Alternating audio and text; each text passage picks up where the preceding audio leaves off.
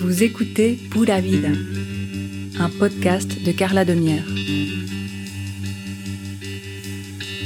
Pura Vida est une expression populaire au Costa Rica. C'est une manière de dire bonjour et aussi tout va bien. Littéralement, Pura Vida signifie la vie à l'état pur, très loin d'être parfaite, absolument concrète, pas complètement écrite.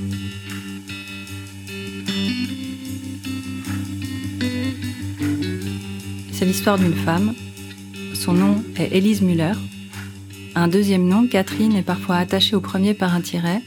Élise Catherine, Catherine Élise, les documents se contredisent. Mais Elise Muller est plus connue sous le nom d'Helen Smith. Son histoire nous est racontée dans deux livres fascinants. Des Indes à la planète Mars, du psychologue Théodore Flournoy, paru en 1900. De la planète Mars en Terre Sainte, de l'historien Valdemar Deona, paru en 1932. J'adore et vénère ces deux livres, mais je les vois aussi comme deux cages que je ferais mieux d'ouvrir. Dedans se trouve Elise Muller, ou plutôt ses écrits dispersés et donc sa voix en pièces détachées. Une volumineuse correspondance, des journaux intimes, des carnets de notes où la médium consignait ses visions, où l'artiste réfléchissait à son travail.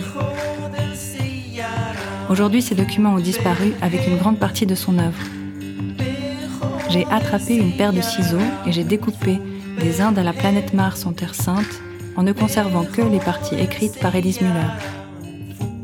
Maintenant que toutes les pièces sont étalées sur la table comme un puzzle tout juste sorti de sa boîte, je vais vous les faire entendre et vous raconter ce qui leur arrive.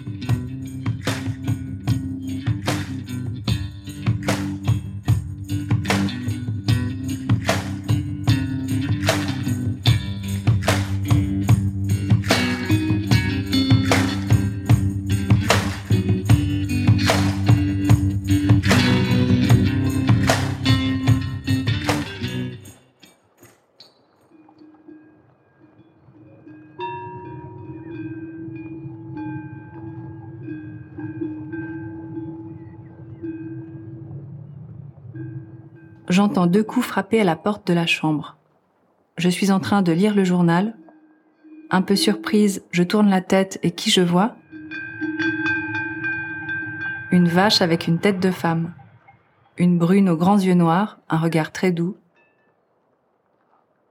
Sur sa tête, deux grandes cornes tachetées. Ses mamelles sont lourdes et gonflées. Elle baisse tristement la tête et se couche sur le tapis devant moi. Je ne bouge pas de ma place, et pendant toute la vision, mes yeux sont scotchés à ce visage d'une propreté et d'une beauté remarquables.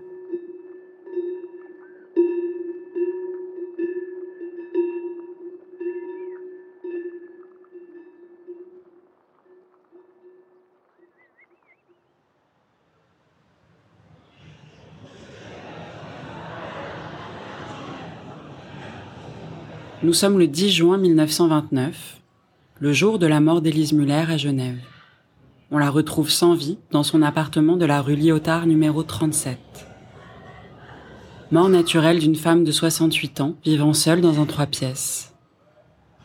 Une cuisine, un salon, une chambre, une cheminée dans le salon, une baignoire dans la cuisine. Du vivant d'Élise Muller, on faisait la queue devant la porte de son appartement pour voir ses tableaux. Elle avait fait paraître deux brochures sur ses œuvres peintes à l'état de sommeil. Si elle avait rédigé le texte elle-même, elle avait préféré le faire paraître sous le nom d'un de ses proches.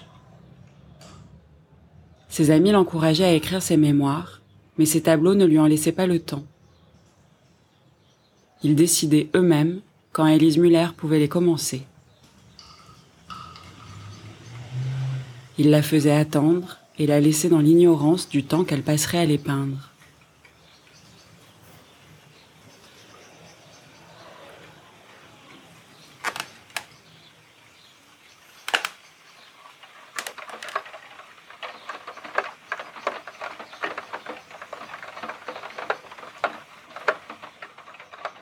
Décidément, je ne me sens plus bien dans cet appartement. Ce n'est pas du tout pratique d'avoir les tableaux dans deux pièces. Je ne cherche pas un espace d'exposition, mais un peu plus de commodité, une rue moins étroite, un peu d'air et de soleil.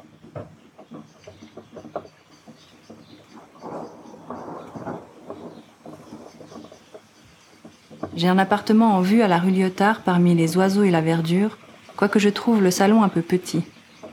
Ce n'est pas le rêve, mais il est tellement plus confortable que celui que j'ai maintenant. Il me faut vraiment une chambre spéciale pour peindre avec de la place pour un lit, au lieu de cette alcôve encombrée de tableaux que je dois remuer tous les soirs pour pouvoir me coucher.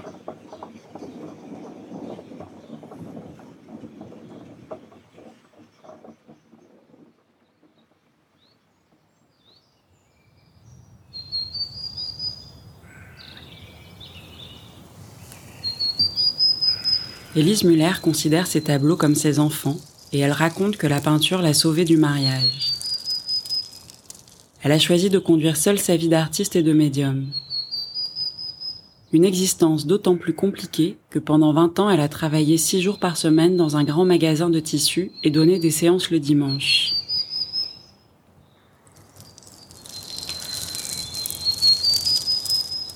Ce qui lui arrive est déconcertant. Des visions exceptionnelles surgissent à tout moment, comme si au cœur de sa psyché se trouvait une fontaine à images intarissables. Enfant déjà, des lettres inconnues apparaissaient sur les murs de sa chambre et elle entendait des chants d'oiseaux irréels. Devenue adulte, la vie courante l'ennuie, mais elle a appris à plonger quand elle le désire dans des rêveries illimitées. Douée d'une grande intuition, elle est aussi capable de deviner le contenu d'une lettre qu'elle n'a pas lue et de trouver à distance des objets égarés. Élise Muller a choisi de suspendre son jugement en ce qui concerne les mystères ultimes de son existence. Elle prend très tôt l'habitude de mettre par écrit ce qu'elle voit et noter ses observations, telle une auto-ethnographe.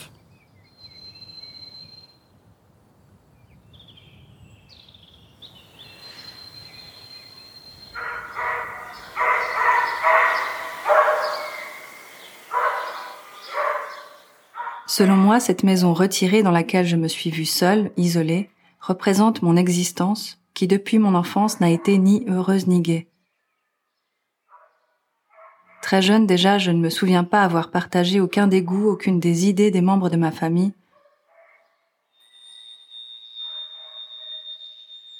C'est pourquoi tout enfant, j'ai été laissée dans ce que j'appellerais un isolement du cœur. Et malgré tout ça, je n'ai pas encore pu me décider à me marier, quoique les occasions se soient souvent présentées.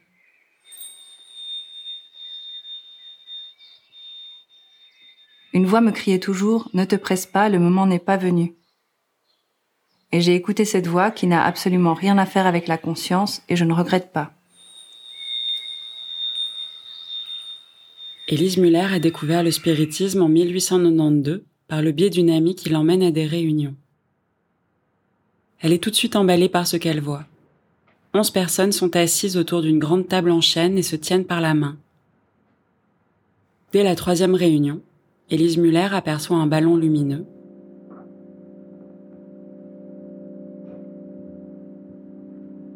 La fois suivante, de longs rubans. On lui donne un crayon et elle se met à dessiner. Mais si elle enregistre comme un répondeur automatique des dizaines de messages envoyés depuis le monde invisible, elle reste un peu sceptique. De là son habitude de consigner dans le moindre détail toutes ses visions. Le psychologue Théodore Flournoy assiste à une séance donnée par Élise Muller au mois de décembre 1894. Ce qu'il voit le stupéfie. Il lui propose alors de collaborer à une étude scientifique qui aurait pour objet ses propres facultés médiumniques. Élise Muller accepte car elle aussi veut savoir ce qui lui arrive exactement. Entre Élise Muller et Théodore Flournoy, le courant passe bien et la collaboration dure cinq ans. Pendant cette période, la médium compose plusieurs romans somnambuliques. Autrement dit, des histoires au long cours qui sont reprises et augmentées d'une séance à l'autre. Élise Muller parle en langue, dessine des lettres et des paysages, s'exprime en vers, gribouille des fragments rêvés avec une autre écriture que la sienne.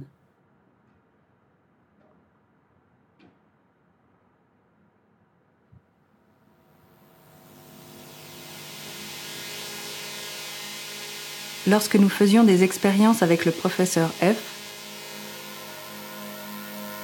expérience toujours faite en présence de savants, d'hommes de science et de quelques dames, j'ai à différentes reprises incarné Marie-Antoinette. Ai-je réellement été cette malheureuse femme dans une existence passée? Toutes ces visions me rendent très perplexe, et je dirais même si angoissée que j'évite d'en parler. L'idée d'incarner la reine ne m'est même pas agréable, mais devant ces visions troublantes, je suis obligée de mettre sur ces phénomènes un point d'interrogation le plus grand possible.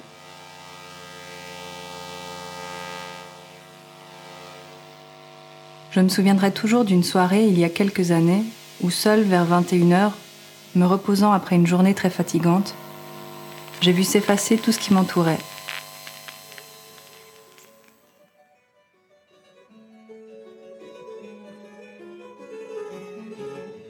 Et sont apparus à la place des meubles style Louis XVI et un clavecin devant lequel était assise Marie-Antoinette. Elle jouait et chantait avec un petit chien blanc à ses pieds. J'étais tellement émue que je me suis mise à pleurer. Il me semblait à ce moment-là qu'elle et moi ne faisions qu'une.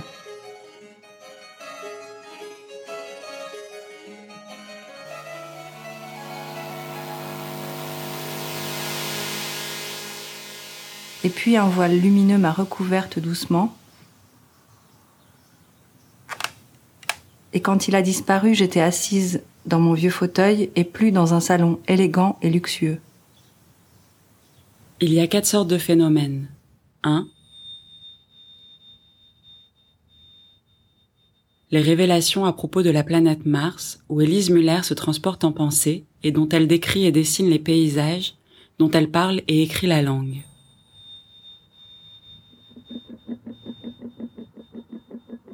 2. La reconstruction par le langage et les manières de deux personnalités vécues par Élise Muller dans des existences antérieures. Simondini, une princesse indienne, et la reine Marie-Antoinette. 3. Les incarnations temporaires de personnages ayant vécu à Genève ou dans les environs. 4 la personnification d'un esprit protecteur et traducteur, s'exprimant par l'écriture et les coups frappés, avec la main gauche de la médium et répondant au nom de Léopold. J'ai entendu tous ces soirs des petits coups frappés dans les portes, des craquements et des bruits de table. J'ai questionné mais n'ai pas obtenu de réponse. Qui sait?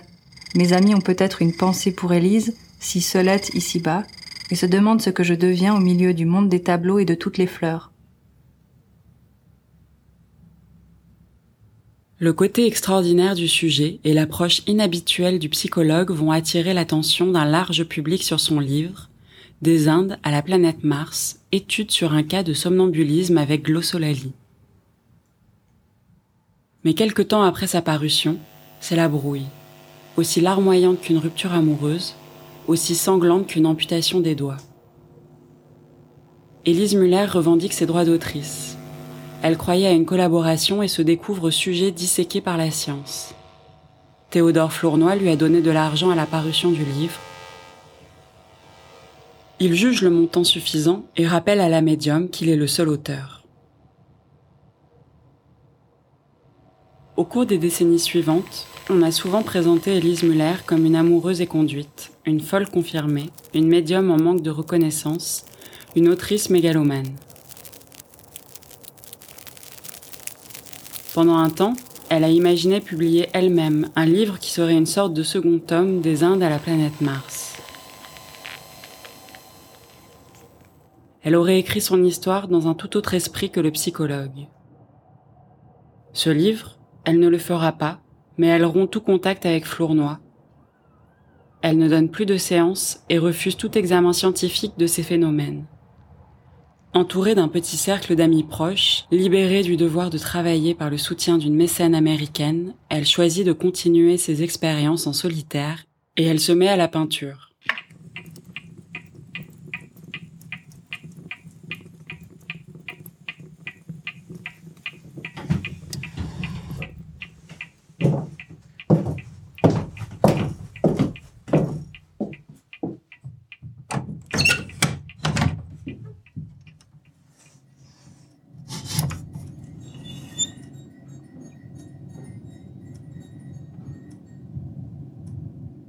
Que je signe mes tableaux. Je ne l'avais pas encore fait jusqu'à ce jour, ne sachant si je voulais les signer Ellen Smith ou de mon véritable nom. Maintenant, je pense que le mieux est de signer en toutes lettres Elise Muller. Quand je pense que deux messieurs se sont permis dernièrement encore de me dire Ce n'est pas vous qui les faites ces tableaux puisque vous ne les signez pas. Ils ne vous appartiennent pas puisque vous prétendez qu'ils vous sont en quelque sorte dictés. Voilà le genre de choses que je suis obligée d'entendre. Élise Muller a 40 ans.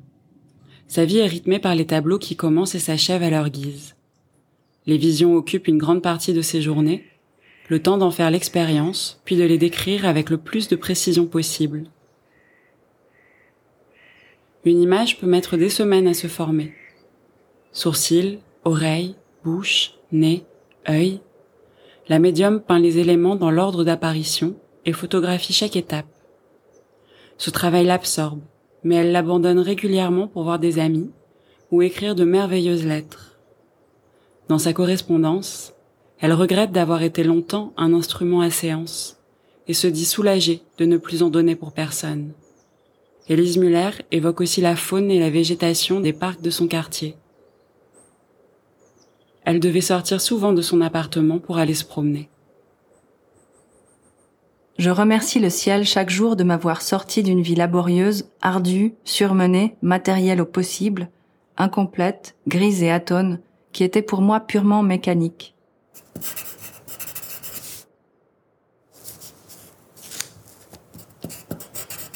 Une vie où je sentais à chaque instant mon être s'user sans s'affiner et la matière se désagréger sans évoluer. Maintenant je suis moi et bien moi, libre de mes mouvements, de mes regards, de mes pensées.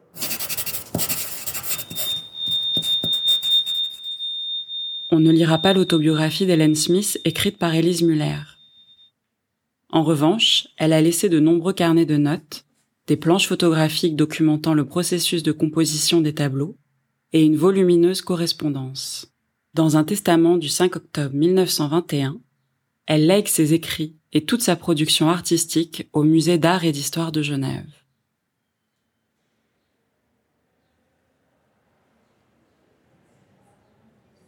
Alors que le conservateur des beaux-arts juge les tableaux inexposables, car peint en état d'hypnose, Valdemar Deona, le directeur du musée, est au contraire persuadé que l'œuvre présente un intérêt, peut-être pas artistique, mais au moins scientifique.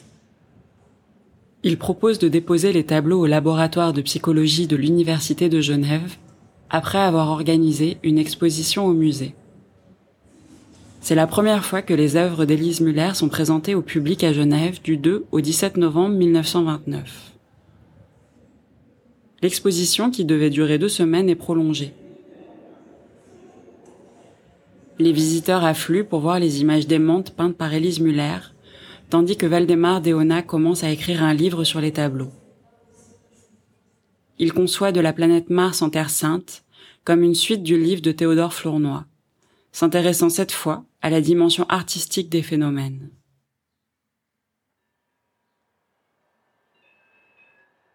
Il ne reste qu'une toute petite bougie, les autres se sont toutes éteintes et le salon est presque entièrement plongé dans le noir.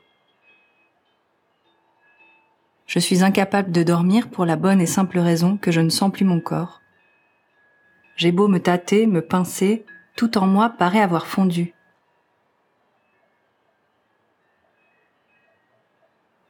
Élise Muller n'est plus qu'une plume dans le vent.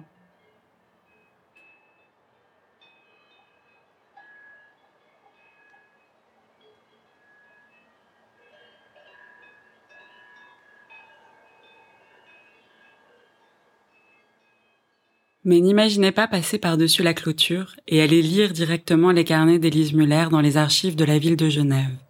Parce que tout a disparu. Suite au legs posthume de son œuvre, des héritiers hongrois se manifestent, représentés par un avocat et généalogiste un peu trouble.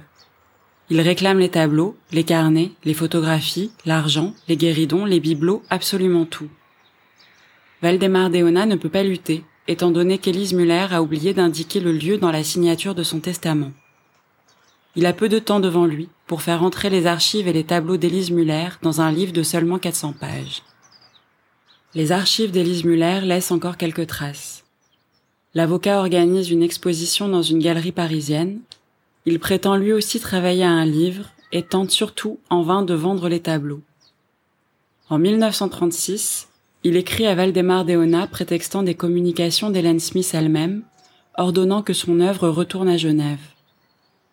L'avocat souhaite revendre les tableaux au musée, mais Deona refuse. Ensuite, on perd la trace de toutes les peintures, sauf un portrait de Cagliostro que l'avocat a conservé.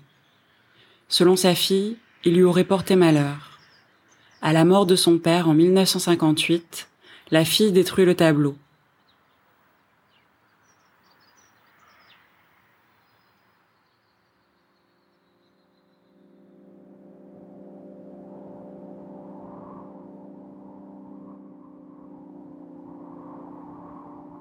Vais vous dire un secret.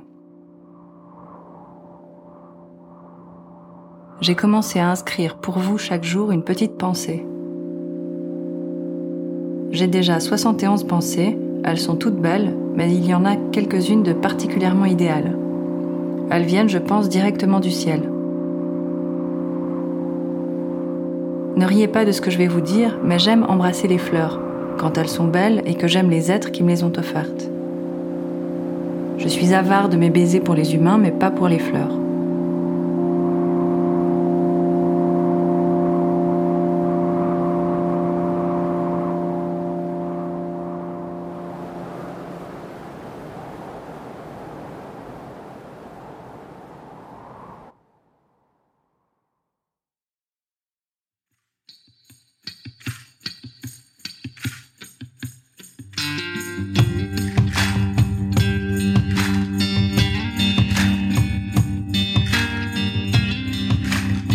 J'ai fantasmé longtemps sur les archives d'Elise Muller et depuis peu je me suis mise à les chercher. Parce que les fragments que vous venez d'entendre, découpés dans les livres de Flournoy et d'Eona, ne vont pas suffire à lui redonner une voix. Je parle d'une voix écrite au plus proche de la sienne. C'est comme déterminer la couleur des plumes d'un oiseau préhistorique. La voix d'Elise Muller n'a jamais été enregistrée, on ne peut que l'imaginer. Comment parle celle qui a la hantise du chiffre 3, est souvent déprimée par Genève et sursaute quand on sonne à la porte? Quel est le timbre de voix de celle qui a toujours les mains froides? Que dirait la femme qui aime voir fondre les bougies et sentir l'odeur du feu de cheminée sur ses vêtements, du fait qu'en 2022 j'envisage d'écrire moi aussi un livre sur elle